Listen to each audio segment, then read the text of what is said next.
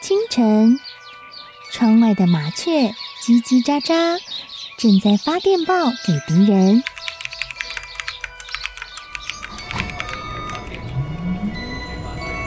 地底下的地铁，像敌人养的蛇，到处巡逻。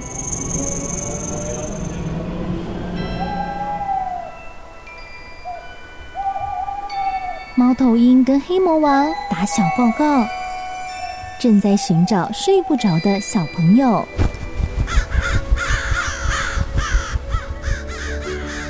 铅笔是对抗邪恶势力的宝剑。黑魔王，你出来！书包是最坚固的盾牌。小狗是最有勇气的士兵。维多叔叔和你一起守护故事里的和平。你是英勇的骑士，你是机智的公主。维多叔叔的故事欢乐车，听故事，用想象力听见我们的与众不同。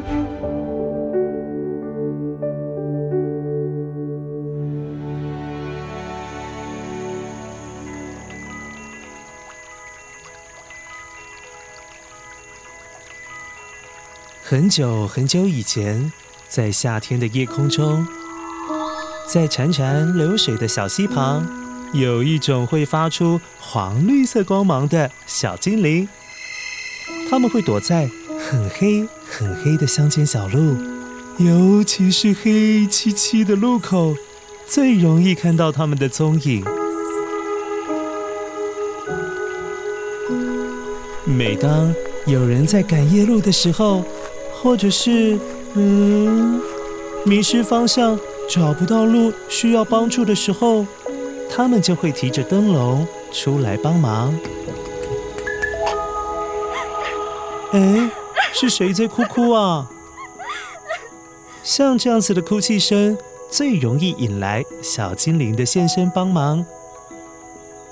在一个没有风的夜晚，空气湿湿黏黏的，嗯，好不舒服哦。既没有月亮，也没有星星，这样子的夜晚，好黑，好黑哦。有一只贪玩的小黄狗，下午跟着小熊、小兔兔到河边去玩耍，啊，一没注意，玩到天黑了，还不知道要回家。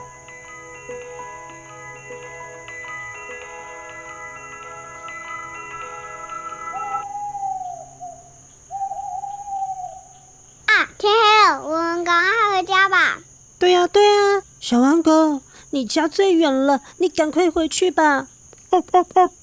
嗯嗯，你们路上也小心哦。嗯，拜拜。由于夏天的乡间小路，杂草长得好高好高哦，都快把道路淹没了。又没有星星，也没有月亮，所以小黄狗。根本看不到路啊！本来是不太害怕呢，可是当猫头鹰、当乌鸦，时不时就发出声音，哦，吓得小黄狗呃一直哭一直哭。嗯，怎么那么黑啊？都看不到回家的路了啦！妈妈，我好想妈妈哦！乖乖，不是说过了，哭哭的声音最容易引来发出黄绿色光芒的小精灵的关心吗？所以当小黄狗 啜泣的声音出现的时候，回荡在安安静静的夜里。小精灵真的听到了，于是其中一只小精灵拍拍翅膀飞了过来，手里还提着一盏小小的灯笼。小黄狗，你怎么了？什么事情让你这么伤心？不要哭，不要哭。嗯嗯，我玩得太晚了，没有注意到时间，结果。天黑了啦，嗯，已经看不到回家的路了。这样啊，没关系，没关系，你不要慌张，不要难过。你看我不就提着一个灯笼来陪你啦？灯笼可以为我们照亮前面的小路，我们一起走就不怕黑了。小黄狗擦擦眼泪，嗯，鼻音很重地说。嗯谢谢你，小精灵。可是我家还很远很远哎，你的灯笼那么小，用不了多久，会不会就不亮了啊？到时候该怎么办啊？小黄狗，这你放心哦，在这乡下的荒郊野外，每一个路口都至少有一只小精灵在守护着，只是他们都躲起来而已啦。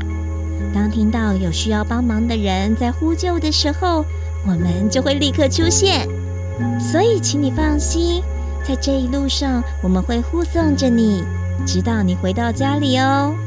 小黄狗开心的叫了两声，似乎是在说：“夜晚有你们小精灵，真的好好哦。”嗯，哦哦哦哦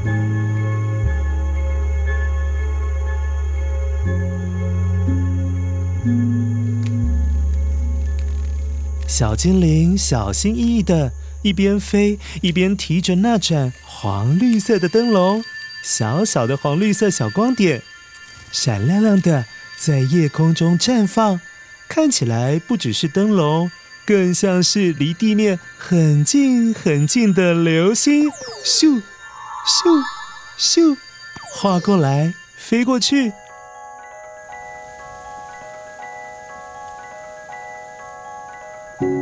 忽然，走到山坡的路口，一阵风，呃，把小精灵吹得东倒西歪的。但是小精灵依旧把灯笼紧紧地握在手中，照亮小黄狗脚下的路。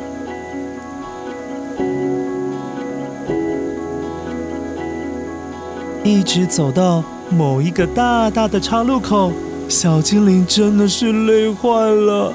他突然觉得。哦，双手好酸，好酸哦！灯笼拖着他的身体越飞越低，越飞越低。这时，小精灵轻轻地吹了口哨，哇！突然又有一只小精灵从岔路口的草丛飞了出来，手里提着另外一个黄绿色、光芒更亮的小灯笼。还可以闻到这只小精灵刚刚穿过草丛的花香味。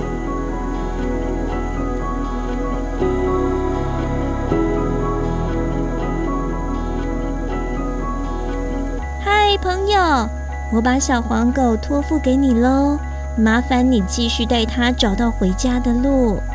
没有问题，包在我身上，这是我应该做的。就这样。每隔一段时间，来到了地下道前的十字路口，来到了电线杆左边的路口，来到了小黄狗家附近杂货店的路口，一只又一只的小精灵接力拿着一个个又明又亮的小灯笼，陆陆续续陪着小黄狗走了一段路。小黄狗已经数不清。到底是第几只小精灵在帮他提灯笼了？但夜晚是越来越深，整个城镇也越来越安静了。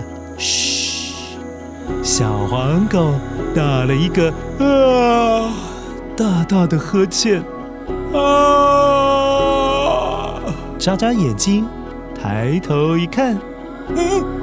是黄色小屋哎！啊啊！我家到了，我家到了，小精灵，谢谢你，我终于到家了。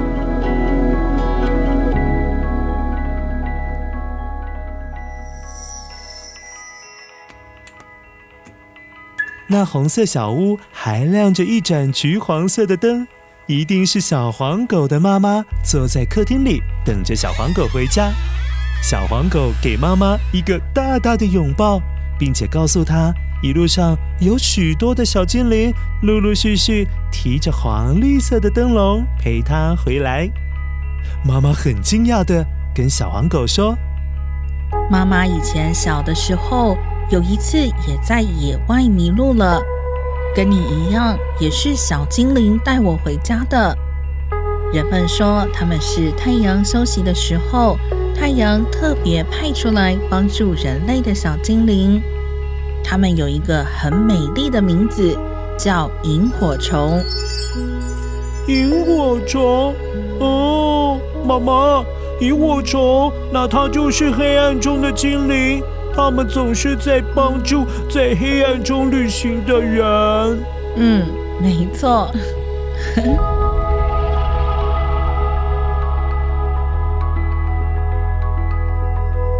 当小黄狗家的红色小屋熄灯了，他们家路口的萤火虫却点亮了。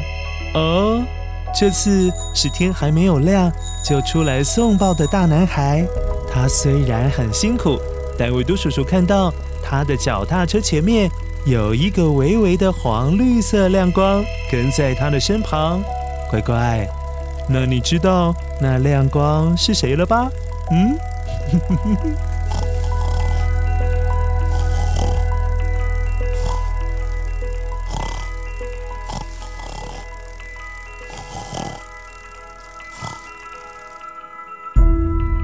乖乖如果以后你睡觉的时候或者是一个人的时候很怕黑很怕黑你只要闭上眼睛想着一个黄绿色的小光点你会知道小精灵其实在某个角落正在陪伴着你哦所以一点也不用怕黑。